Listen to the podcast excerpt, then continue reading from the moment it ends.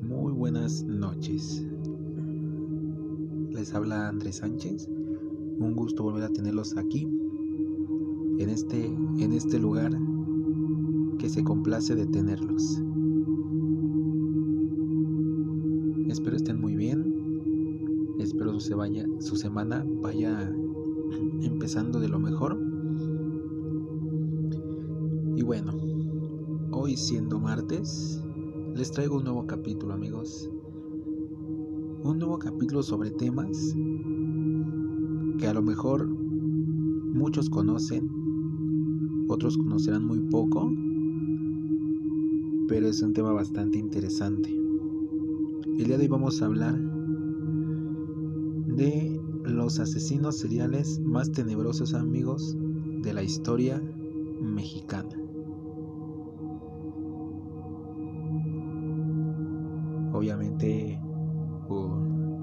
Ustedes han visto noticias, en videos, hasta en periódicos, pues casos extremos, sinceramente, de crímenes aquí en la ciudad. Pero yo les voy a traer historias que datan desde años pasados y hasta los últimos casos más conocidos de los asesinos seriales.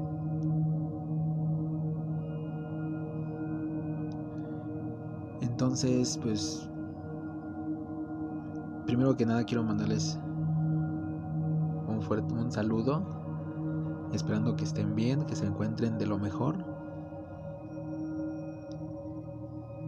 Y pues sin más que agregar, vamos a empezar con este tema amigos. Entonces, pues ahora sí que tomen asiento, pónganse cómodos y disfruten de este aginóspito. Comenzamos.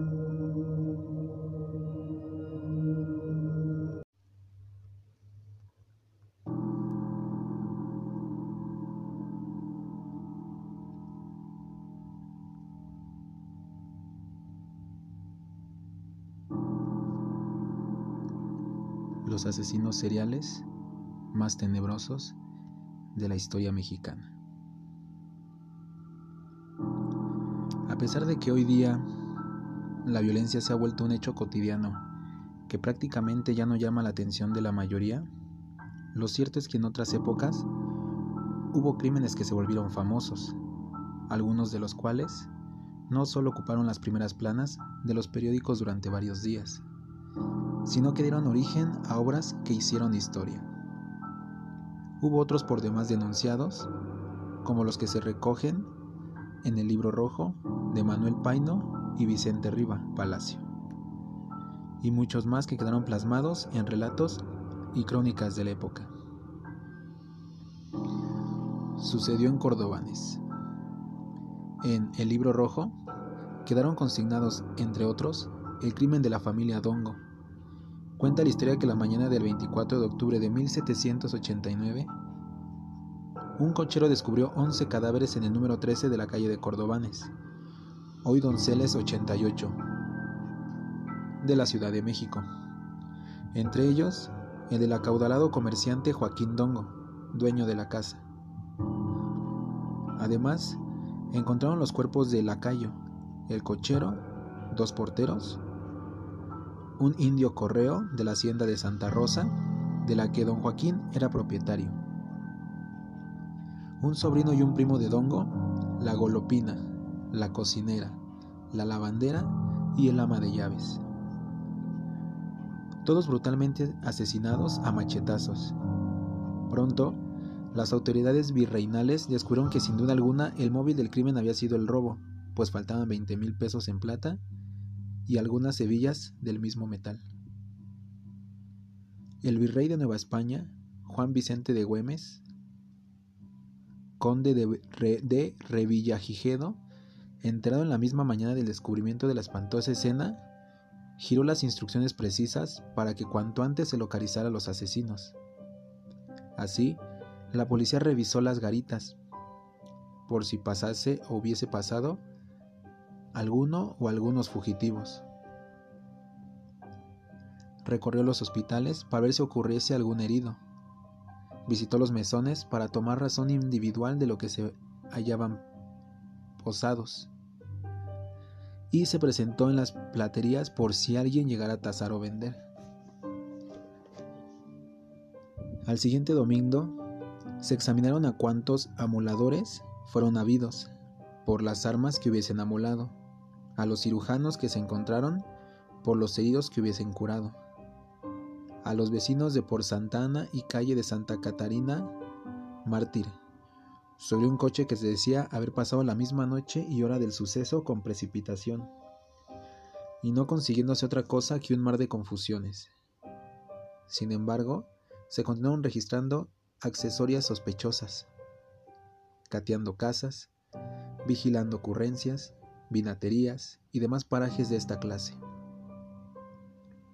Todo esto relatado en un documento de la época e incluido en el libro rojo.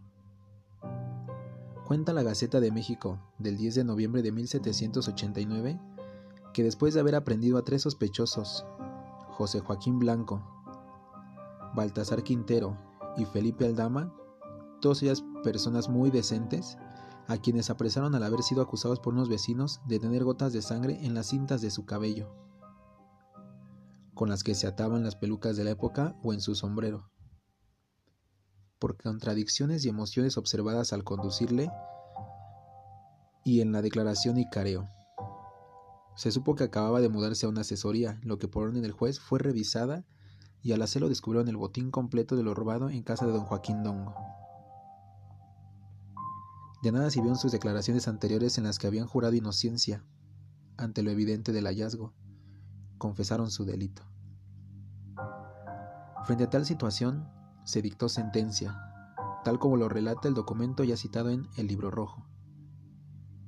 Y llegados al suplicio, se les diese garrote, poniendo el bastón y armas a la vista del público, y verificada la ejecución, se destrozasen y rompiesen por mano del verdugo separándosele las manos derechas.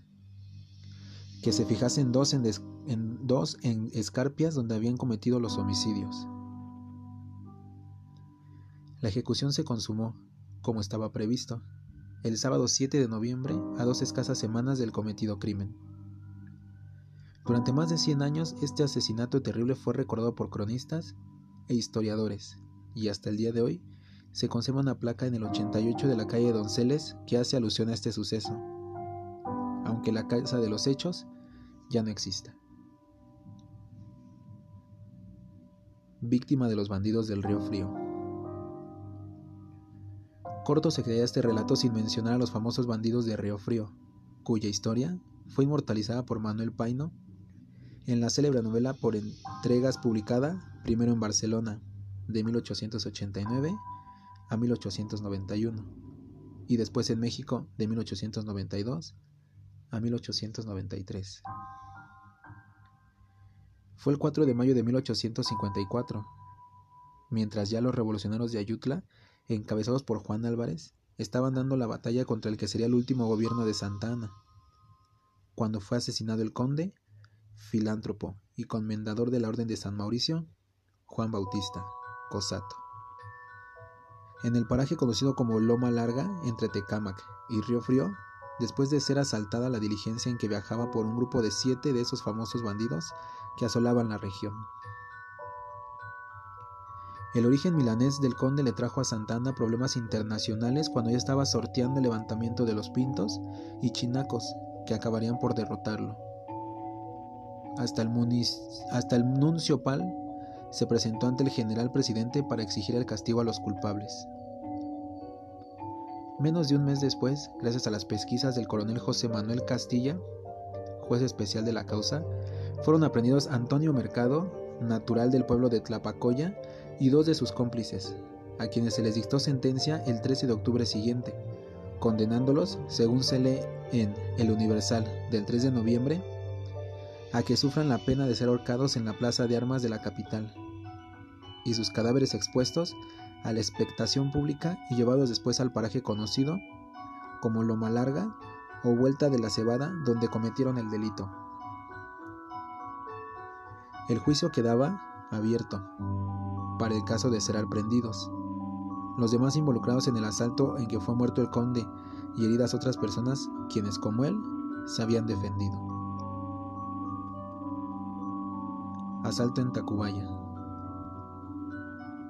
Uno de los más comentados en la prensa fue el asalto a la receptoría de rentas de Tacubaya la noche del 19 al 20 de julio de 1882, cuando un grupo de bandidos, entre los que según la policía se encontraba el caballerango de la casa, hirió de 11 puñaladas a don Federico V, con el afán de robarle los 10 mil pesos que había recibido en agradecimiento a sus gestiones para lograr la inducción del ferrocarril de trasvías a la ciudad.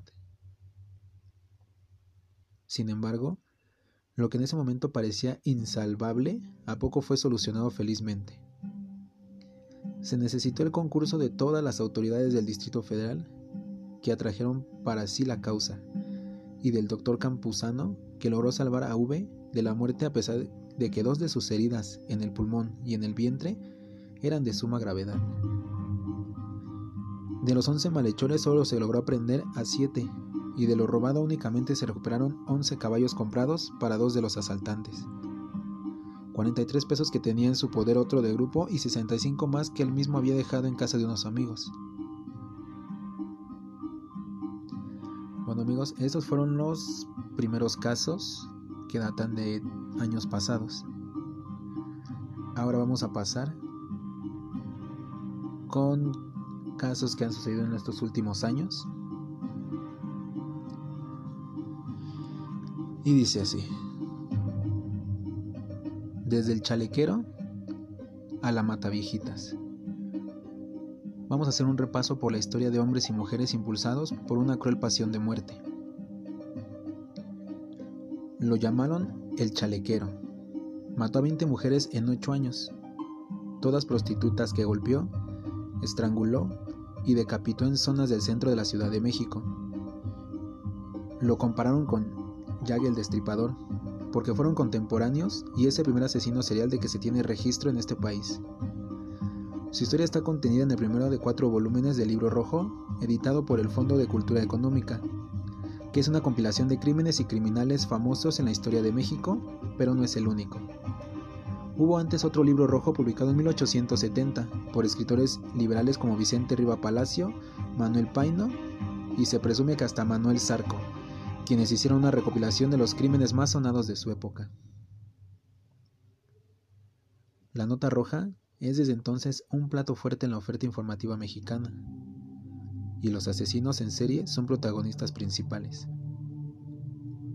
A través del recuento de crímenes y asesinatos, tanto de los clásicos individuales como de los colectivos que nos acuden por oleadas, es posible narrar una crónica del país. Escribió el periodista y dramaturgo Vicente Leñero, en el prólogo del primer volumen del libro rojo de 2008. Aquí, aquí, les presento un recorrido por la historia de los asesinos seriales más famosos de México. Como les repito, desde el chalequero hasta la mataviejitas, como bautizaron los medios a Juana Barrazas, una mujer detenida en 2006 y sentenciada a 759 años de prisión por el asesinato de 16 personas adultas mayores. La, literatura atribuye el término asesinos seriales a Robert Ressler, agente del FBI, quien en su libro Asesinos en serie del año 1998 narra que acuñó el nombre al recordar las series de aventura de televisión que veía cuando era niño, porque el final de cada capítulo dejaba al espectador en vilo hasta la siguiente semana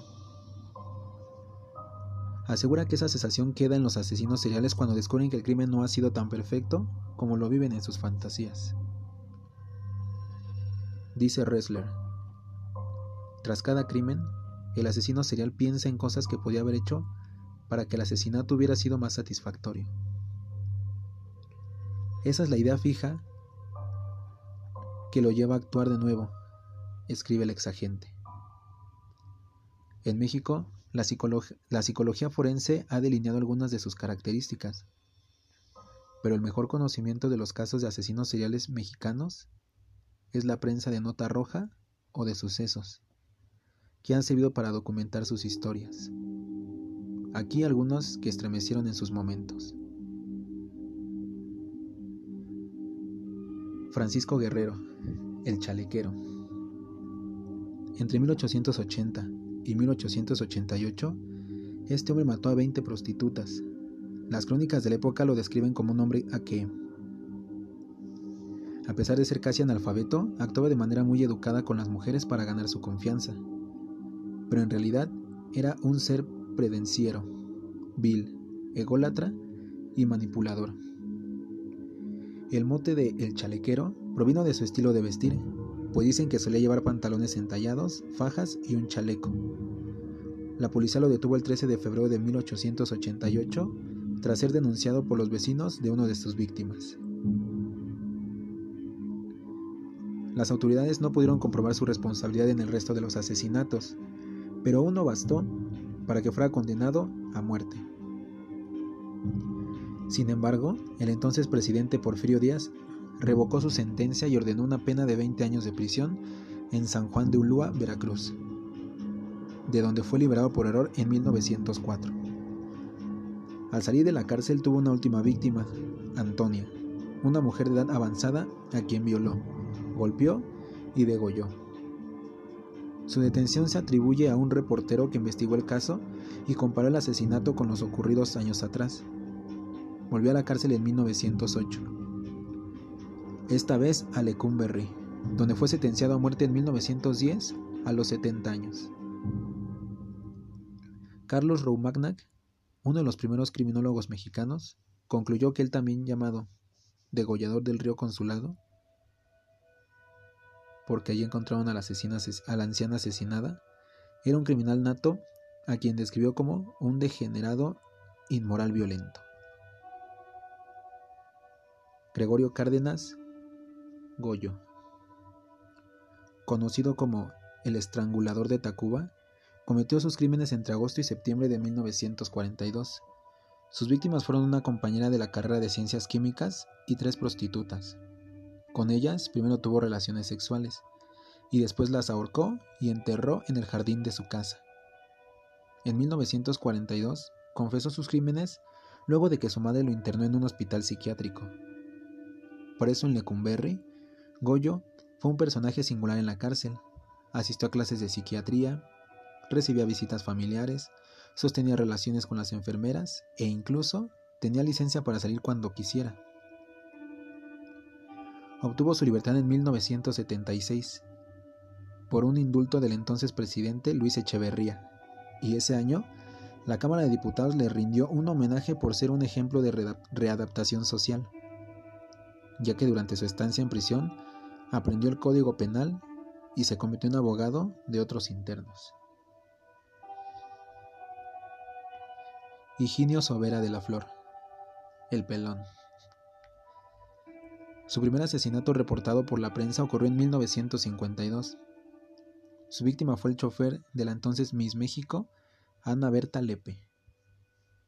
Se trataba de un capitán del ejército a quien disparó en la céntrica avenida Insurgentes y la calle de Yucatán, en la colonia Roma. La prensa reportó que luego del crimen, el pelón se refugió en los brazos de su madre, quien lo, sobreprotegía de un padre violento, que algunos libros lo identifican como un industrial o hacendado del estado de Tabasco. La madre lo refugió en un hotel y de allí salió en busca de una mujer con quien tener sexo. Su siguiente víctima fue una mujer que no conocía y quien se negó a tomar un café con él. La secuestró, la llevó a un hotel de paso y la mató. Las autoridades solo pudieron comprobar esos dos homicidios, pero sospechaban que era responsable de otras muertes. Ya en la cárcel de Lecumberri, los doctores Alfonso Quirós Cuarón, Alfonso Millán y José Sol Casau lo sometieron a exámenes y le, diagnosticaron esquizofrenia paranoica. Fue enviado al manicomio de la Castañeda. Allí lo llamaron el psicótico moralista, porque, con su propio excremento, pintaba murales en las paredes. Al obtener su libertad, muchos años después, corrió la leyenda de que se le veía deambular por el bosque de Chapultepec, tirando migajas de pan a los animales. Macario Alcalá Canchola, el Jack mexicano. A este hombre solo pudieron comprobar el asesinato de dos prostitutas, pero siempre hubo la sospecha de que mató a 12 más, por lo menos. Sus crímenes ocurrieron en la década de los 60, en la Ciudad de México, y la prensa lo llamó el Jack mexicano, porque él mismo se identificó así durante su juicio. Procedía de una familia de escasos recursos. Cuando mucho cursó, cuando mucho cursó la educación básica y su vida estuvo marcada por un fracaso. Durante un tiempo fue miembro de infantería de la Guardia Presidencial, pero fue despedido por su incompetencia e indisciplina. Después quiso dedicarse al boxeo, pero jamás logró destacar. Luego entró a trabajar como policía preventivo bajo el nombre falso de Fernando Ramírez Luna. Pero también fue despedido tras ser acusado y hallado culpable de los cargos de abuso de autoridad y uso excesivo de la fuerza durante un arresto. Estuvo casado y tuvo varios hijos. Durante las investigaciones de los homicidios y el posterior juicio, su esposa declaró que Macario se siente superior a todo aquel que lo rodea. Fue detenido por el crimen de una mujer de nombre Julia, quien fue hallada muerta en un hotel en septiembre de 1962. En el espejo, Macario dejó un recado escrito con lápiz labial que decía, Jack mexicano, reto a cueto. El entonces jefe de la policía. Ese mismo mes fue detenido y llevado a prisión, condenado a una pena de 60 años. Las hermanas González y Valenzuela, las Poquianches. Así fueron conocidas las hermanas González y Valenzuela, María Luisa, Delfina, María de Jesús y Carmen, a quienes atribuyeron el asesinato de al menos 150 personas, la mayoría prostitutas, que trabajaban en sus burdeles. Las autoridades presumieron que a muchas de sus víctimas las enterraron vivas. Eran originarias del Salto Jalisco y durante su infancia fueron víctimas de violencia familiar. Para huir del maltrato de su padre, Carmen se fugó con su novio, cuando era un adolescente. Pero su padre la encontró y la encarceló en la prisión municipal. Las hermanas trabajaban como obreras en una fábrica textil, donde recibían sueldos miserables. Al morir sus padres, recibieron una modesta herencia que ocupaban para abrir un prostíbulo y comenzar con sus crímenes. Ganaron fama por su bar en San Francisco del Rincón, Guanajuato, donde las llamaron las Poquianches reclutaban mujeres con engaños y las obligaban a dar sexo servicio. El 6 de enero de 1964 fueron detenidas después que una de sus víctimas escapó y las denunció. Las autoridades encontraron un pequeño cementerio con restos humanos de sus víctimas. Su historia inspiró a Jorge Ibargüengoitia para escribir su novela Las Muertas, que sirvió de guion para una película del mismo nombre dirigida por Felipe Casals. Juana Barraza Samperio, la Mataviejitas. Como luchadora se llamaba la Dama del Silencio. Esta mujer fue hallada responsable de al menos 12 robos y 16 asesinatos de personas de la tercera edad, cometidos entre 1990 y 2006, en la Ciudad de México. Entraba a su casa haciéndose pasar por enfermera y después los mataba y robaba. Por ello la prensa la identificó como la Mataviejitas. Fue sentenciada a 759 años de cárcel y sigue presa en el penal de Santa Marta, donde ha reclamado su inocencia en distintas entrevistas con la prensa. Tras nueve años de prisión, en julio de 2015 contrajo matrimonio con otro interno, pero un año después se divorciaron. Un dato llamaba la atención de ella. Siempre vestía de rojo al cometer sus crímenes. Raúl Ociel Marroquín, el sádico. Secuestraba a sus víctimas, todos homosexuales a quienes ahorcaba, descuartizaba y colocaba su cuerpo en maletas que abandonaba en las inmediaciones del metro Chabacano y la colonia Asturias en la Ciudad de México.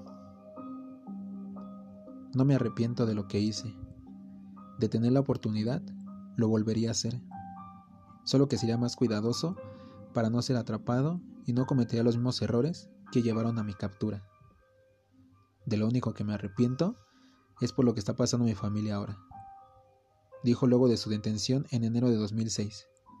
Fue condenado a 288 años de prisión. José Luis Calva Cepeda, el caníbal de la Guerrero. Las autoridades lo señalaron como responsable de tres homicidios de mujeres, su pareja, una exnovia y una prostituta. Pero no solo eso, comprobaron que se comía partes de sus cuerpos y por eso lo llamaron el caníbal de la Guerrero, porque vivía y operaba en esa colonia del centro de la Ciudad de México.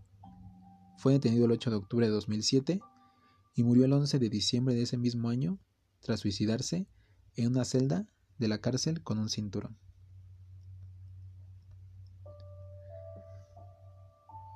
Y llegando a la última parte, les voy a contar la historia de la tamalera de Portales. En 1971, la policía encontró el cuerpo destazado de un hombre dentro de una vivienda de la colonia Portales. Fue su esposa la que lo mató a batazos al estar fastidiada de las golpizas que le propinaba a ella y a sus hijos. La mujer llamada María Trinidad no encontró mejor forma de irse deshaciendo del cadáver de su marido más que destazarlo con un hacha. Colocar los pedazos en cubetas con agua helada e ir introduciendo cada pedazo de carne humana en los tamales que vendía todas las mañanas. Quién sabe cuántos capitalinos los habrán comido antes de que la policía se diera cuenta.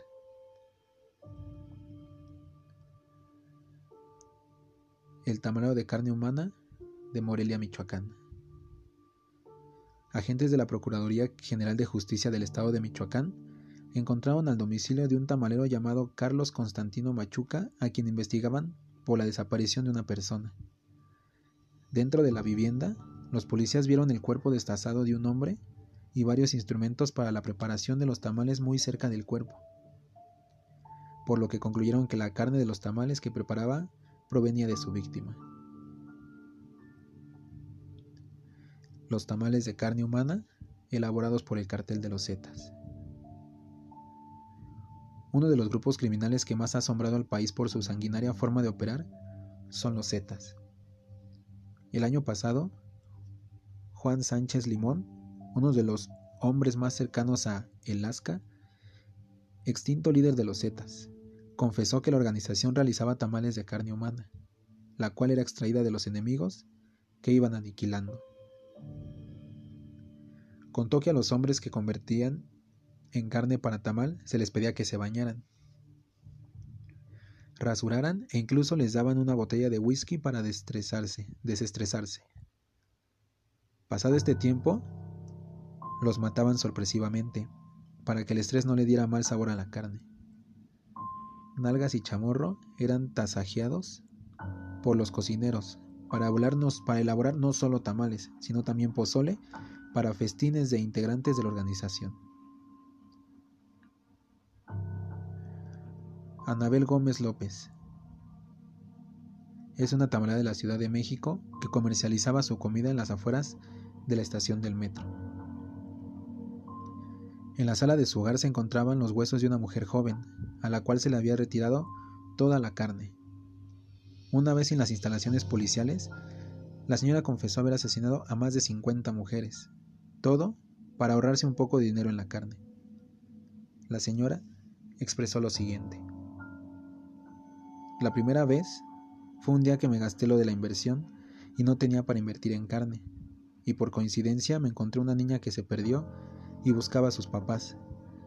La llevé a mi casa porque de ahí le iba, a hablar, a sus papás para que fueran por ella. Pero el diablo es diablo, y me dije, Ana, Ahí está la carne para tus tamales. Y la niña jamás regresó a su casa.